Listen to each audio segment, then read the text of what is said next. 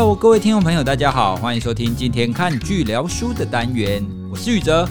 之前呢、我们聊的书多半都是已经出版一段时间了，可是今天聊的书可是正热的呢。它大概只有在前两个礼拜才刚出版而已。它是诺贝尔经济学奖得主康纳曼最新的力作，叫《杂讯》。康纳曼的前一本书啊，就大概在十年前，大家应该都听过，就是《快思慢想》。《快思慢想》这一本书引起了非常多的讨论，那当然不只是翻译的问题啦，它的内容也的确是让很多人耳目一新。那《快思慢想》书里面就谈到啊，系统一是比较直觉性的，那运作起来比较快，而且脑力消耗比较少，不用意识控制等等的。但是这种系统一的直觉比较容易出错。那系统二呢，就是你必须要慢慢去思考的，它必须要有意识去控制的，而且你需要专注，然后你比较耗脑力。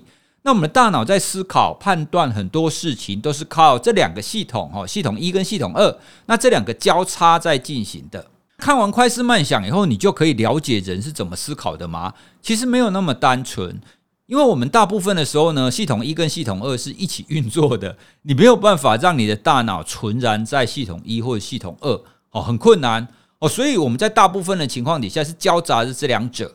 那《杂讯》这一本书呢，我读完以后，我非常的佩服这几位作者哦，因为这几位作者啊，他把心理学当中最困难的一个议题，然后他用非常简单的方法去把它剖析出来，甚至里面他还很多都是用统计学的公式来代表这一些杂讯到底是怎么造成的。好，那怎么说呢？人类的判断非常容易出错啊，或者我们比较精确一点讲，人类的判断是会有误差的。比方说，今天我们在一个面试的场合，那有一个面试者进来，那有五个面试官。好，那面试完以后啊，这五个面试官给的分数不一样。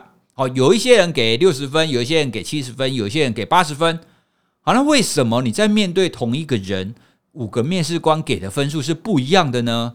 因为他们看的是同一个人啊，他们听的是同一个人讲的话，他们所接触到的东西是一模一样的啊，为什么会有不一样的结果？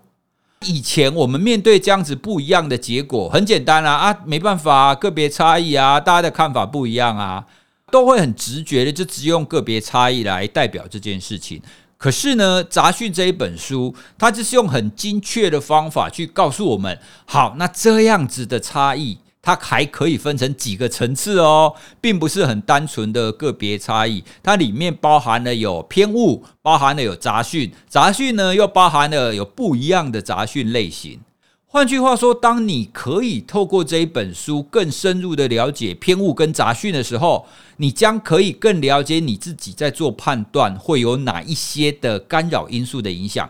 好，那这是对个人的。那这本书呢，其实很多部分是在针对团体或者是针对组织哦，因为你越大的团体、越大的组织，你做一个决策之后，你所带来的后果可能就会越严重嘛。你一个决策错误，可能整间公司就倒掉啊，或者是整个损失会几百亿之类的哦。所以在这种情况底下，有没有什么方法可以避免杂讯或偏误的出现？尽量在决策的时候不要犯错，不要有误差。那这样子，这个组织的判断才不会出问题啊！哦，所以这一本书它所带来的最大的贡献，我认为啦，它就是让我们很清楚的可以知道，人类在判断跟思考的时候会出现那一些误差，它的来源到底是什么？那开始讲这本书之前呢，要先各位宣布一下，这本书呢，出版社有提供一些优惠哦。好，如果各位喜欢看纸本书的，你在博客来购买这一本杂讯的话。在博客来结账的时候呢，可以输入一个序号，那输入这个序号之后，就可以现折二十元哦。只要买这一本书，输入这个序号就可以折二十元。如果你是使用读墨电子书的话，不要忘了我们在上一集也有谈到五十元的优惠哦。所以如果你在上一集还没有使用掉这个优惠的话，这一集请记得不要忘了要使用哦。那如果你没有读墨电子书的话，其实你也可以趁这一次购买。他们有推出书加阅读器这样子的套组哦，那这样也有比较优惠哦，所以如果你没有电子书的话，你想要趁这次购买，也可以使用这个优惠。那老实说，这本纸本书其实蛮厚的哈，它的重量其实是不简单哦，因为它里面真的是写的非常的详细。那我自己啊，这本书其实是用读墨电子书读完的，好，不然纸本书真的还蛮重的。但是我纸本书跟电子书都有啦。我自己是觉得这两种形式都各有各的它的好处。如果我想要从头开始读，我会选择用电子书哦，因为很轻，我只要一只手拿着，我还可以一边走路一边读书。但是如果我是读完了，我要快速的找某一个段落的话，我就会比较喜欢纸本书哦。所以各位，你可以参考看看，看你比较喜欢哪一种。另外呢，读墨电子书除了有折扣码以外，它还有提供我们五本书的抽书哦。哦，所以听众朋友，如果你有读墨电子书的话，请记得到我们的 IG 或者是脸书粉专去参与我们这一本书的抽书活动。哦，这个只有读墨电子书哦，我们没有抽纸本书。其实我蛮推荐各位，如果你很常看书的话，你真的可以购入读墨电子书的阅读器，因为我真的使用上觉得也蛮好用的。而且我们之后也会很常跟读墨合作，就会有一些抽书活动或者一些优惠活动。那刚刚讲的这些优惠啊，我都会放在我们资讯栏里面。如果大家听完这一集，你觉得感兴趣，你想要购买的话，你都可以到我们资讯栏去看。好，那接下来呢，我们就要做《杂讯》这一本书的导读喽。这本书，如果你是学过心理学、学过统计学，或者是你的主要专长是在做组织管理的，这本书真的都非常适合你。杂讯指的是说，我们人类在判断事物上，其实不管你在做任何的事啊，不管你在测量也好，或者是判断也好，其实都会有一些误差哦。比方说，我们在量身高体重，你早上量、中午量、晚上量，是不是有一点点差异？像我以前减重的时候，在称重，我很喜欢早上称重，就一一醒来的时候就去称重。为什么？因为这个时候最轻 哦，所以你看到体重计，你会比较开心。那等到下午的时候称重就会最重。哦，所以我以前称重的时候都喜欢挑早上。所以你看，像体重这样子的一个物理性质的东西，你在测量上就会有误差啊。早上跟下午会差大概一公斤呢。那更何况我们在这边所讲的是人类的判断，人类在对于事物的判断其实又更复杂。比方说我们刚刚讲的那个例子，如果你要判断进来的这一个面试者，哦，不管是学生也好，或是求职者也好，你要觉得他合不合适，那你要给他多少分？哦，因为有很多人来面试嘛，你要给他几分？这个其实是很复杂的一个历程，他所要判断的事物也非常的复杂，所以在这种情况底下，他的误差就会比我们前面讲那种物理性质的误差还要更大。好，那比方说，如果你看到一个面试者进来了，你是面试官，假设进来面试的这一个人，他的分数，他真正价值的分数是八十分好了，哈，假设他有真正的一个价值就是八十分。好，那每一个面试官都可以正确的打下八十分这个分数吗？一定不行嘛！如果他的真正的分数是八十分，有些人就会打七十五分啊，有些人会打八十五分啊，有些人打九十分啊，等等的。哦，所以七十五分跟八十分这中间这五分，这就是我们讲的误差。哦，那每一个人每一个面试官他犯的误差就会不一样大嘛。哦，那有一些人比较大，有有有些人比较小，那甚至可能有一些人是刚刚好。所以这就是我们在讲的，在面对事物的时候，我们判断所会造成的这个误差。但是这本书就是告诉我们，你要怎么去降低这些差异。那你降低误差最重要的第一点，就是你要了解这些误差是怎么造成的。以人类的判断来讲的话，会造成误差的因素大概有两大类。第一大类就是偏误，我们会有各式各样的认知偏误。另外一大类呢，才是我们这本书主要要讲的杂讯。杂讯跟偏误是不一样的哦。书里面他用一个很棒的例子来说明偏误跟杂讯它到底差在哪里。虽然这两个都是误差，可是实际上它代表的意义是不太一样的。我稍微修改一下书里面的例子来跟大家讲。现在请大家想象一下，你正要进行射击打靶的一个活动，那你前方有一个圆形的靶，圆心靶心的分数最高嘛，对不对？好，那现在你如果开枪，你开了十枪，那这十枪以后呢，这个靶上的弹孔。它会是什么样子？假设你的射击非常非常的精准，那这种情况底下呢，这个靶应该只有一个洞，然后这个洞呢就在靶心，对吧？你开了十枪啊，然后你每一枪都正中这个靶心，这样是最精准的状态嘛？哦，所以最精准的状态底下，你就不会有任何的误差。十枪你只会有一个洞，而且这个洞是在靶心。好，那当然实际上不可能这个样子啊，除非你是城市猎人那样子的神枪手啊，不然是不可能的嘛。好，那刚刚我们讲的是精准的状态，那误差是什么呢？同样，你前面有一个靶，然后你同样开了十枪，但这十枪呢，同样你的靶上呢只有一个洞，可是这个洞呢是在靶心的左边。换句话说，你这十枪都打到同样一个地方，可是呢，你虽然瞄准靶心，但实际上并没有打在靶心，你是打在靶心的旁边。换句话说，你打偏了嘛？虽然你很准，但是你偏了。好，那这就是我们刚刚所说的偏误。偏误就是我们人所有人类共有的一个现象。所以，如果你有这样子的偏误的话，你就会对你的判断产生一致性的偏差。哦，所以这就是我们说的偏误。杂讯是什么呢？你同样开了十枪，然后这个靶上呢有十个洞，那这十个洞呢，它就平均分布在靶心的旁边。比如说，有一些洞是在靶心的上面、下面、左边、右边，那有一些比较远一点，有一些比较近一点。好，就是你没有特别偏哪一边，但是你是分布在各个地方的。好，那这种情况就叫做杂讯。所以这样子的一个例子，大家就可以很清楚的知道偏误跟杂讯它的两者的概念是不一样的。这两者都会造成你判断上的不精准，可是它的结果跟它的原因是不一样的嘛。接下来呢，我们就针对这几个来一一的跟大家介绍喽。哦，因为每一个其实都蛮有趣的，而且你听了以后，你就会知道，诶，我真的都会犯这种错误诶。那第一个，我们现在跟大家简介一下偏误好了。偏误其实就是每一个人都共有，大家都会出现的现象。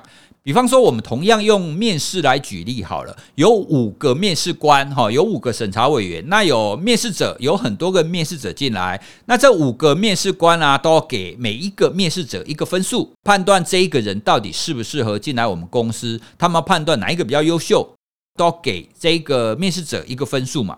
今天有一个面试者进来了。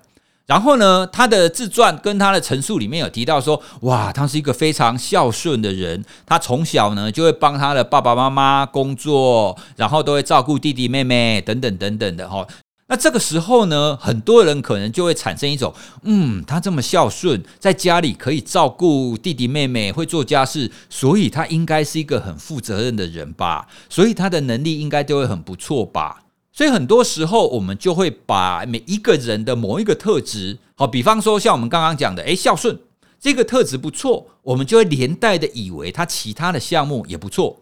但是谁跟你说孝顺的人一定很负责的？不见得啊，孝顺的人在工作上有可能很懒散啊。哦，所以这个特质，孝顺这个特质跟工作上的这个特质，它不见得是一样的。但是啊，我们人总是会有这些偏误，就是觉得，诶，他在这个项目上、这个特质上很棒，我们就会觉得他其他方面也很棒。那这种就很常见在那一些明星啊、政治人物啊、KOL 啊等等啊，对不对？哦，比方说大家觉得说，哇，他唱歌这么好听，他长得这么好看，哦，所以他的生活一定也会非常好。他跟他的朋友相处，他跟他的家人相处，一定都会非常好吧？哪是这个样子啊？我们是不是常常看到有很多明星跟家人、跟朋友相处不好，然后跟经纪公司闹翻，对不对？所以这就是其中一种我们常见的心理偏误。那这种偏误呢，它就会出现在每一个人身上。那书里面呢，还有提到一个很有趣的偏误，叫乐观偏误。比如说在鉴识科学里面，那一些要去帮人家检测指纹，甚至检测 DNA 的人，好，那很多人可能会觉得说，检测指纹跟 DNA 应该很准吧？哦，那其实不是诶，在书里面也有提到，有很多的研究都发现，他还是会犯错。当中有一个很有趣的认知偏误，他就问这一些从事检测的人，就问他说：“你觉得认知偏误在鉴识科学上是存不存在的？”换句话说，他就是想要问说，从事这些鉴识的人，他是不是多多少少都会有认知偏误啦？结果呢，有百分之七十一的人同意哦，他们同意说对。在见识的时候呢，我们多多少少会受到认知偏误的影响，百分之七十一哦，也就是说大部分了嘛，对不对？可是呢，他们换了第二道题，第二道题他问的就是你会不会受到认知偏误的影响？那很有趣哦，他们发现只有百分之二十六的人认为会哦，换句话说，大部分人都觉得说对会有影响，但是我不会。诶，你你有没有觉得这样子很很歪？凭什么大家都会，但是你不会？这也是其中一种我们很常见的偏误的类型。这两种呢，都是在我们的判断当中会出现误差的第一类。哦，就是大家共有的偏误呢，它比较像是每一个人共有的对事物、对人的一些偏见。它之所以会有犯这样子的问题，主要都是我们个人的关系。哈，因为它偏误本来就是我们认知上的一个特性嘛。接下来呢，就是要谈我们这本书主要的内容，就是杂讯。杂讯呢跟偏误不一样，杂讯主要要负责的是系统，所以作者们就认为杂讯是可以被处理的。哦，如果单位如果组织认知到杂讯的重要性的话，其实可以去做一些适度的调整，来避免这些杂讯的出现。那杂讯呢？这本书当中又把它分成两种，一种叫做水准的杂讯，一种叫做形态的杂讯。第一种水准杂讯，它指的就是我们每一个人本来就存在的一些变异，而且我们每一个人会不太一样哦。比方说，我们同样以刚刚的面试的情境为例子好了，五个面试官。那有很多个面试者，假设你是其中一个面试官好了，第一个人进来，他讲完了，你要给他几分？零到一百，你会给他几分呢？在没有任何其他参考点的情况底下，你要怎么去下这个分数？哦，那有一些人对分数比较苛刻，他可能就嗯，好，这个人可能是七十分吧。那有一些人可能人比较好，他可能就给他八十分，给他九十分，对不对？哦，所以每一个人对于这个量尺，对于这个评估，他本来就会有这一个人上上下下不太一样的一个差异。哦，所以这就是我们讲的第一种杂讯——水准杂讯。好，那另外一个例子，如果我跟你说有可能会下雨的话，你认为这个有可能它的几率是多少？是百分之三十吗？还是百分之七十？还是百分之九十？哦，什么叫做有可能？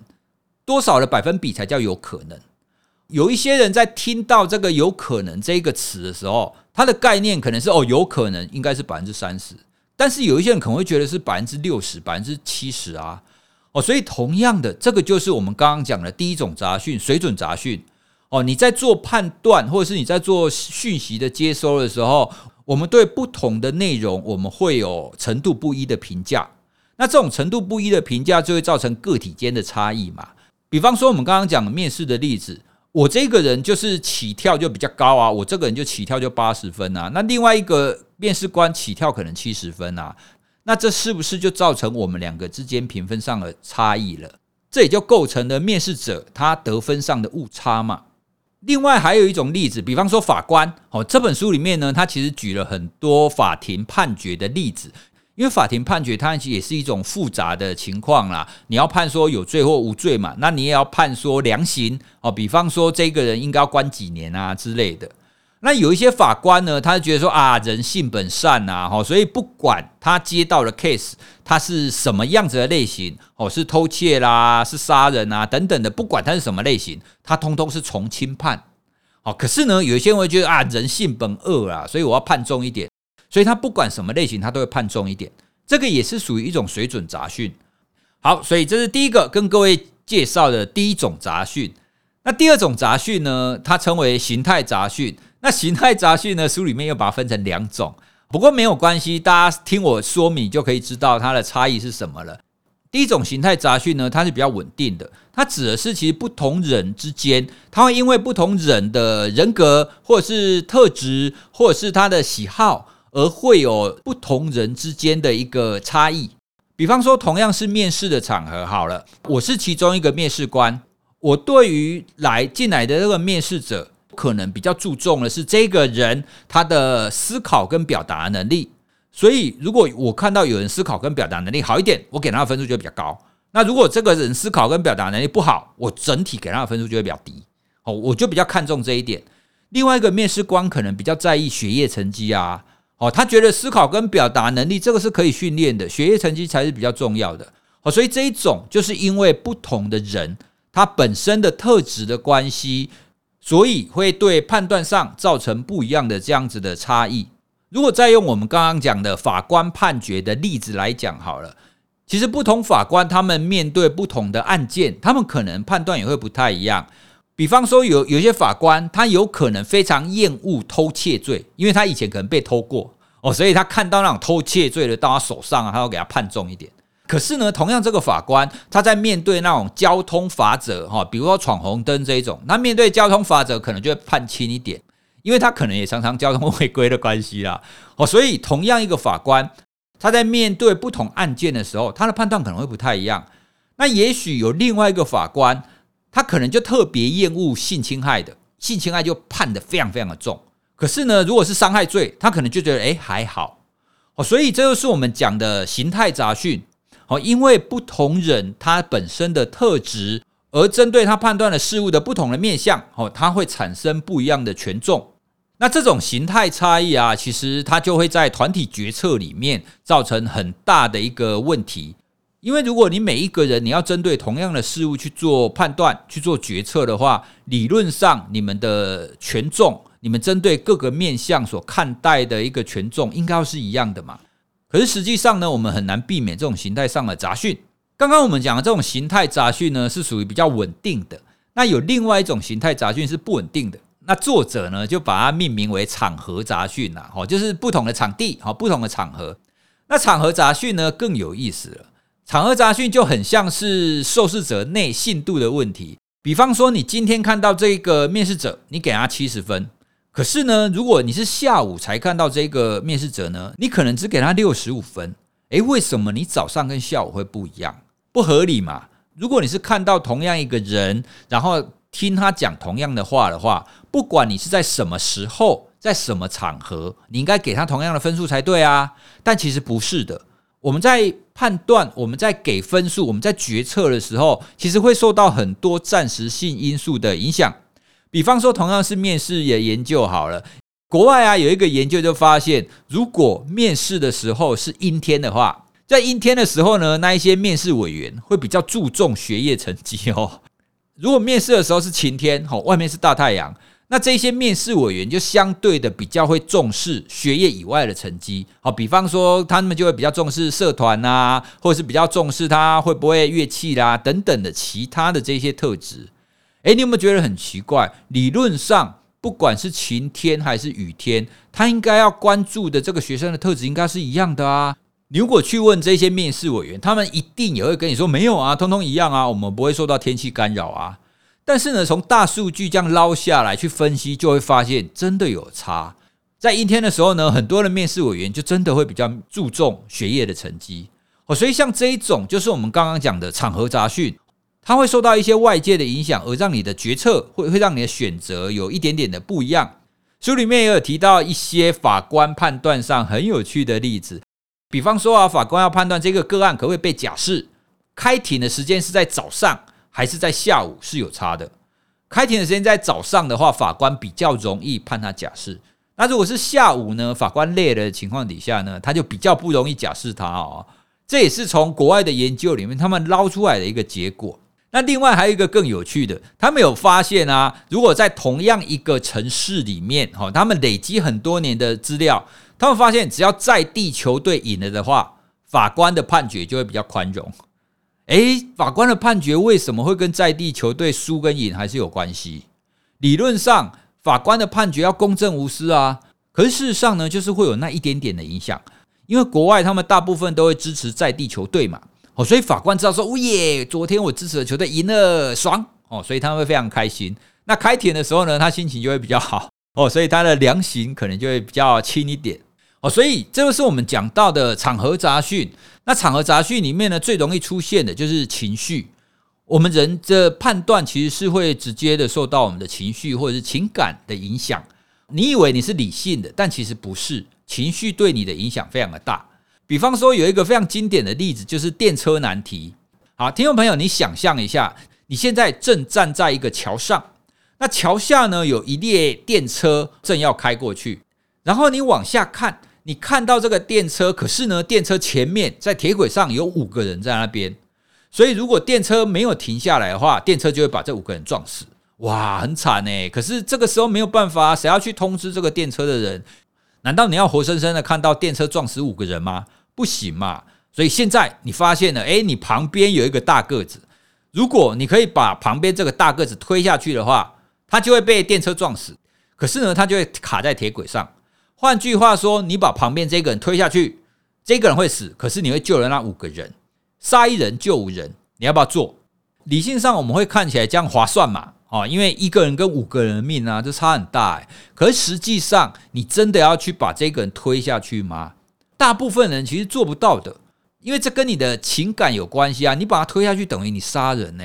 虽然你是救人没有错，可是你的情绪会有非常非常大的影响。好，那在这个电车难题上啊，我们就发现它会受到情绪的影响。那这个实验呢，它是找人来，然后让他看五分钟开心的影片，换句话说，你你看完了这五分钟的影片以后呢，你觉得很开心，好，心情很愉悦。各位听众朋友，请你假想一下，你在面对刚刚那个电车难题的时候，如果这个时候你的心情是快乐的，心情是开心的，你会比较容易把这个人推下去吗？很多人可能是说不会啊。当你开心的时候，你所做的事情，你所做的决定，应该都会比较偏向是好的吧？但其实不是。这个研究发现啊，如果你用看影片的方法让受试者产生正向情绪，让他变得比较开心的话，他们选择把这一个人推下去的几率会高三倍。换句话说，你开心的时候，你就会比较愿意把这个人推下去。诶，你听起来是不是觉得很不可思议？它的差异是三倍之多，诶。哦，所以你从这个例子，你就可以知道我们的情绪会影响到我们的决策，它的影响力有多大。那当然，情绪它不是一个稳定的状态。你一天当中，你有可能早上很开心，下午很难过啊，或者是你有可能开心难过，开心难过不断的变化，而且你的程度上也会有差异。在这种情况底下，情绪就一定是杂讯的一个部分嘛。哦，因为你在不同的时间点，你所做的决策都会受你当下情绪的影响。可是呢，一旦你情绪变了，你的决策可能就会变了。这就是我们讲的第三种杂讯，叫做场合杂讯。那场合杂讯的特点就是每一个人会不一样，而且他会因为时间、因为地点、因为情绪的不同，而会影响到他的决策哦，他的选择就会不太一样。所以这本书呢，它就是很简单，它把我们的误差分成偏误跟杂讯这两类，而杂讯呢又可以分成三类。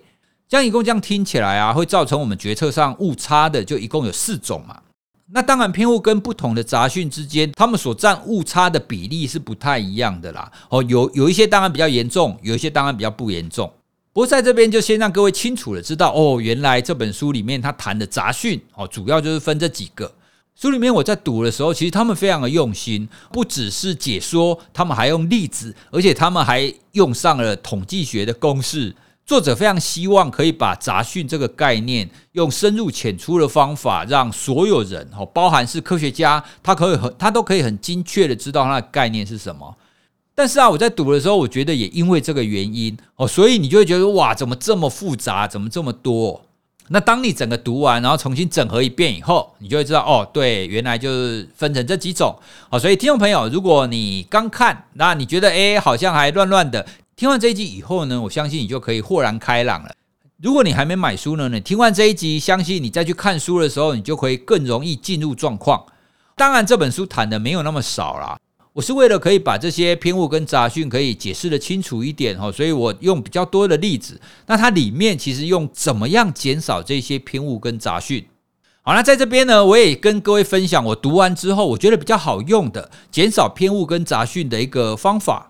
第一种，你要减少这种偏误跟杂讯的方法是，你必须要先了解你自己是有这样子的偏误跟杂讯的。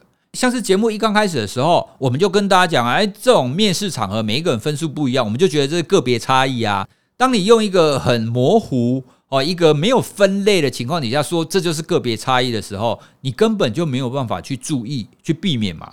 可是呢，当你现在了解了。这样子的误差，这样子的个别差异，它可以分成偏误以及有三种杂讯的话，那么你接下来你要改善，你要更精准的去判断，或者是你要让系统变得更好的时候，你就知道可以从什么地方着手了嘛。哦，所以第一个要减少偏误跟杂讯的方法，一定是你先了解它。哦，那这也是这一本书最重要的原因啦。哦，所以我读完这本书以后啊，之后在做重大决策的时候，我或许就可以先想看看，诶。我这样子的决定是不是有什么偏误在里面？有没有什么认知偏误是影响的？那有没有什么杂讯是会影响我这样子的决策？当你可以跳到这个角度来思考的时候，你在做决策的时候，你就比较可以去避免这样子的问题。那第二个避免的方法呢，就是成为一个好的判断者。那好的判断者呢，有一个非常重要的特性，就是要有主动开放的心态。什么叫做主动开放的心态呢？就是呢，当你在决策的时候，你会主动去寻找跟你立场、跟你认知相反的那一些资料、那一些证据来思考看看，说，诶，有没有可能我想的是错的？去找一些跟你现在想法相矛盾的资讯来比对。如果你找了非常多反对方的证据，你也都看完了，像这样，如果你是可以去收集正反两方的资料，而且你都仔细阅读过了，那这样你再去下判断，相对的就会比较精准。哦，因为人都会有一种确认偏误嘛，我们通常都会觉得，对，我这这件事情，我认为就是这个样子，所以你会找跟你信念相符的资料来确认。哦，这就是确认偏误。哦，所以主动开放的心态就可以避免我们产生这些偏误，跟尽量减少的杂讯。所以这是第二个我在书里面读到觉得比较好，可以减少偏误跟杂讯的方法。那第三个呢，我觉得也非常的棒，就是延迟判断。啊，就是越重要的事情呢，你越不要太早的下决定。就像我们前面讲的，我们在下决策的时候，会有场合杂讯，会有形态杂讯。那这一些呢，有可能会因为不同的情境的改变，而你的决策就会出现变化。所以，当你在下决策或者是下下判断的时候，如果可以的话，你先下第一个暂时性的结论。那接下来呢，你可能可以等一两天之后，你在同样的情境再拿出来思考一下，你可以看看你会不会下同样一个决策，或者是你所评的分数会不会是一样的。透过延迟的判断呢，你也可以比较去减少这种杂讯的发生。好，我这样讲起来，我们这样这一集也是讲超过三十分钟了，但是呢，实际上我只讲了这本书的一点点而已。哦，那这本书里面其实真的讲了非常多的案例啦。不过我也要说一下，其实这本书其实不像一般的小说那样非常好读哦，因为它真的作者们真的是太用心了。他放一些统计学的概念在里面，然后放一些简单的公式在里面，然后放很多的案例在里面。那这本书呢，就是希望大家可以把它当成是一个杂讯的大百科哦，那你就可以从里面可以知道说，哇，原来有这么多的面向。所以各位，如果你对人心智判断感兴趣的话，我会非常推荐各位可以阅读这一本书。他的确提出了一个蛮棒的一个见解哦，他让我们把误差这件事情没有单纯是当成是一个啊，反正你也没有办法的误差哦，它是细部的去切分，把这些误差所切分开来。当我们可以把这些因素分离开来的时候，我们才有办法去做解决嘛，对不对？哦，所以以上就是这一本杂讯这一本书的导读。希望这样子简单的导读呢，可以让大家对这本书可以了解一点。那当然也非常的推荐大家可以去阅读这一本书哦。那请记得，如果你对这本书感兴趣的话，我们的节目资讯栏里面有不少关于这本书的优惠，推荐大家可以多多利用，因为可以省钱，还是可以省一点嘛。我们以后还要讲的书还有很多哦，哈。那反正现在疫情的关系在家嘛，我们我们就多看一点书。那各位你就多听一点 Podcast，那多给我们一点鼓励。好，那今天呢，关于杂讯这本书的导读，我们就讲到这里喽。好，那希望可以给大家有一点收获。关于这本书，你有什么心得，或者是关于节目有什么想要回馈的，也欢迎到 IG 找我们喽。那当然也欢迎可以私讯给我们一些建议。好，谢谢大家，拜拜。